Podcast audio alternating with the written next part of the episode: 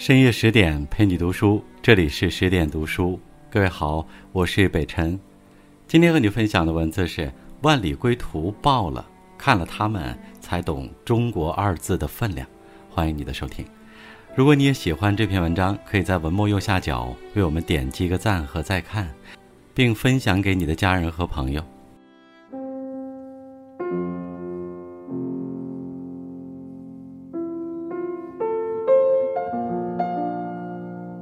要说国庆档最热门的电影，那一定是《万里归途》了。开播一天，票房就突破两亿，开分直冲九点六，连刷十几条热搜。播出当晚，外交部发言人赵立坚就转发了相关微博，直言，电影真实还原了撤侨背后的惊险和不易。一些亲身经历过撤侨行动的外交人员更是看到哽咽。有位曾驻刚果的大使馆办公室主任说：“我们当时被困了八天八夜，但始终坚持一个信念，那就是散落在各地的中国人，我们一个都不能放弃。”作为国庆档爆款电影，《万里归途》讲述了外交人员穿越茫茫大漠，带领同胞回国的故事。在那条漫长的回国路上，惊险与热血交织。血腥暴乱和人性之光并存，让人既震撼又感动。用导演饶晓志的话来说，电影还原了一个真实的故事。万里归途让大家泪目的背后，很多人都读懂了“祖国”二字的分量。电影伊始，北非国家努比亚爆发内战，一时间硝烟四起，如同人间炼狱。中国大使馆的外交人员与祖国的联系被切断。宗大伟和程朗放弃了回国的机会，闯入战区和一百多名华侨会合。为了尽快离开危险区，两人决定带领大家转移到邻近的城市迪拉特。可是，去迪拉特需要徒步穿越十几天的沙漠，而且谁也不能保证穿过沙漠能得到救援。要不要告诉同胞们实情呢？宗大伟和程朗爆发了激烈的争执。程朗主张告诉，因为同胞里有部分伤病，穿越沙漠等于要了他们的命。但宗大伟却主张瞒着大家，因为他觉得现在最重要的是走出战区。如果让同胞们知道实情，他们就没有往前走的动力了。行进路上，两人吵了一路，到底该听谁的？两人谁也说服不了谁。宗大伟和程朗没想到的是，他们的争执被队伍里的一个人偷听了。很快，这个人就带着自己的亲属擅自离开了队伍，前往边境。为了保障这一小撮人的安全，宗大伟和程朗只能兵分两路。程朗独自带队穿越沙漠，宗大伟则要离开大队伍，把出走的人平安带回。行进路上，程朗听从了宗大伟的指令，没有把实情告诉大家。虽然很担心同胞们的期望落空，但他还是扛过了千难万险，带领大家一起向前。而另一边，宗大伟一行则被努比亚叛军抓获，历经生死考验。事态最严峻的时候，他被威胁手持中国护照，承认乱党拥有合法的国际地位，如果做不到，就要朝自己的脑门开枪。高压之下，宗大伟的精神几乎崩溃，但他还是坚守底线，捍卫了国家的尊严。可同行的翻译则为了保护大家付出了血的代价。沙漠之路历时十五天，三十二万六千七百一十三步。当所有人终于到达了迪拉特，惊喜地发现，中国救援队已经早早地守候在了出口。无法通讯的情况下，中国救援队是怎么找到大家的？原来，宗大伟曾经在夜晚用柴火在地面上燃起 DLT 的字样。DLT 是中文迪拉特的首字母，中方正是通过卫星图发现了这个信号，调动了大量人力物力前往救援。最后，在祖国的安排下，所有人都平安踏上归国之路。有人说，万里归途总让人想起历史上一段著名的往事：十三将士归玉门。朝廷派出的汉军，即使跨越数千里，翻越极寒的雪山，也要把汉匈战争中仅存的十三名战士接回朝廷。如今千年过去，昔日的义气和勇敢依然在炎黄子孙血液里流淌。总有些人，即使翻越千山，也要护你平安；即使以身涉险，也要带你回家。人们常说“西出阳关无故人”，其实不是的。离开故园，汉风依旧。只是现在，驿站和响驼换成了航班，即使离乡万里，也能让你踏上归途。泱泱华夏，大化周行。中国人总是被最勇敢的那一群人保护得很好。说完电影，我们不妨来看看真实的历史。万里归途的故事改编自利比亚撤侨事件。二零一一年，利比亚暴乱，中方得知消息后，在十个小时内紧急行动，奔赴万里之外，对当地侨民展开救援，速度之快，效率之高，一连创下四个第一，震惊世界。利比亚撤侨行动采用了海空联运的策略。其中，从海港营救的部分正是电影《万里归途》原型。当时，中国华丰公司在利比亚的近千名员工与外界失联，暴乱分子趁着局势混乱，拿刀抢劫大家的财物，甚至把油洒在工地木材上，燃起冲天大火。大家本来想去利比亚的首都暂避，但还没联系到车子，车子就被劫走了。首都是去不了了，唯一的办法只能是穿越两百公里的沙漠去港口坐船。负责人倪永曹当机立断，带领大家进入了茫茫大漠。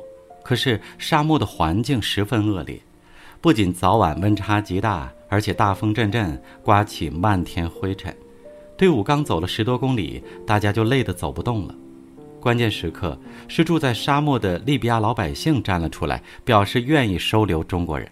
他们觉得中国人千里迢迢来利比亚帮他们建设家园，结果却遭到暴徒袭击，很对不起大家，这让侨民很是感动。他们决定暂时安顿在农庄，可农庄的物资毕竟有限，大家通常是两个人分一块面包、一瓶水，凑合着就这么吃一顿。大家都不知道下一步去哪里，也不知道祖国那边是否知道自己的消息。迷茫、绝望的情绪很快在人群中蔓延开来。第三天的时候，终于有人打通国内的电话，大家获悉国内已经早早动员起来，成立了利比亚救援小组。得知消息，很多人都热泪盈眶，祖国还是关心我们的。负责人倪永曹也声音嘶哑地感慨：“你不会有任何时候感觉一个人那么需要国家。”最终，大家在救援队的帮助下走出沙漠，坐游轮离开了利比亚。而另外一部分的中国侨民则乘坐国家安排的包机，踏上了回国之路。在紧锣密鼓的安排下，中方仅用十二天时间，将三万五千八百六十名中国公民安全撤离。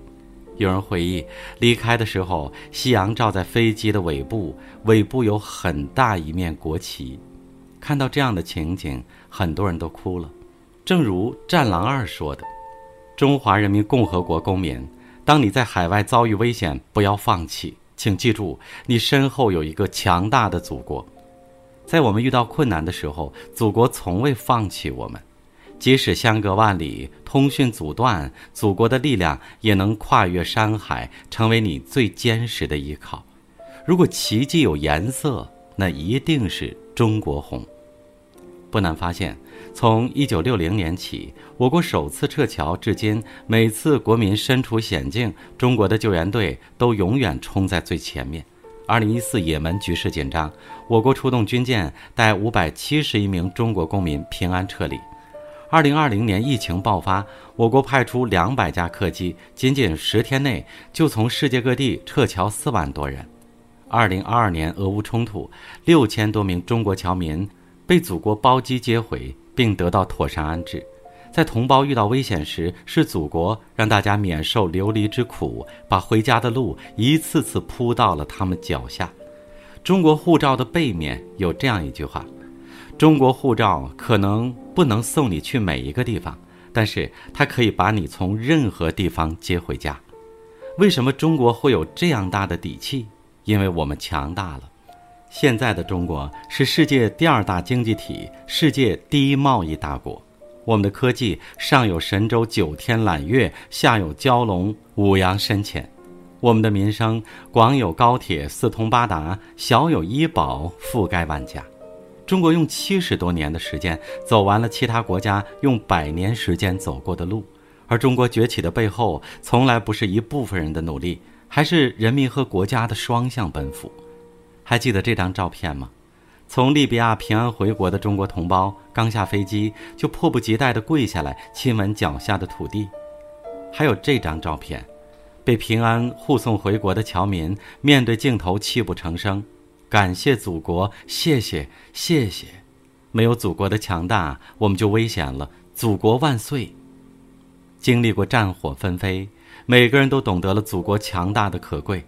如果说身处海外的游子是向前奔跑的孩子，那么中国就是站在后方的母亲，为大家在黑暗中打着光。愿以寸心寄华夏，且将岁月赠山河。曾看过一位同胞深情地对着镜头说：“祖国在我艰难的时候没有忘掉我，那么如果在任何时候需要我的话，我也会赶紧站出来。”我想，这也是无数中国人民的心声。我们的祖国从来不会放弃任何一个同胞，关键时刻，我们也应当汇聚起来，成为国家的底气，为他的强大注入坚实的力量。你所站立的地方。就是你的中国，你怎么样，中国便怎么样。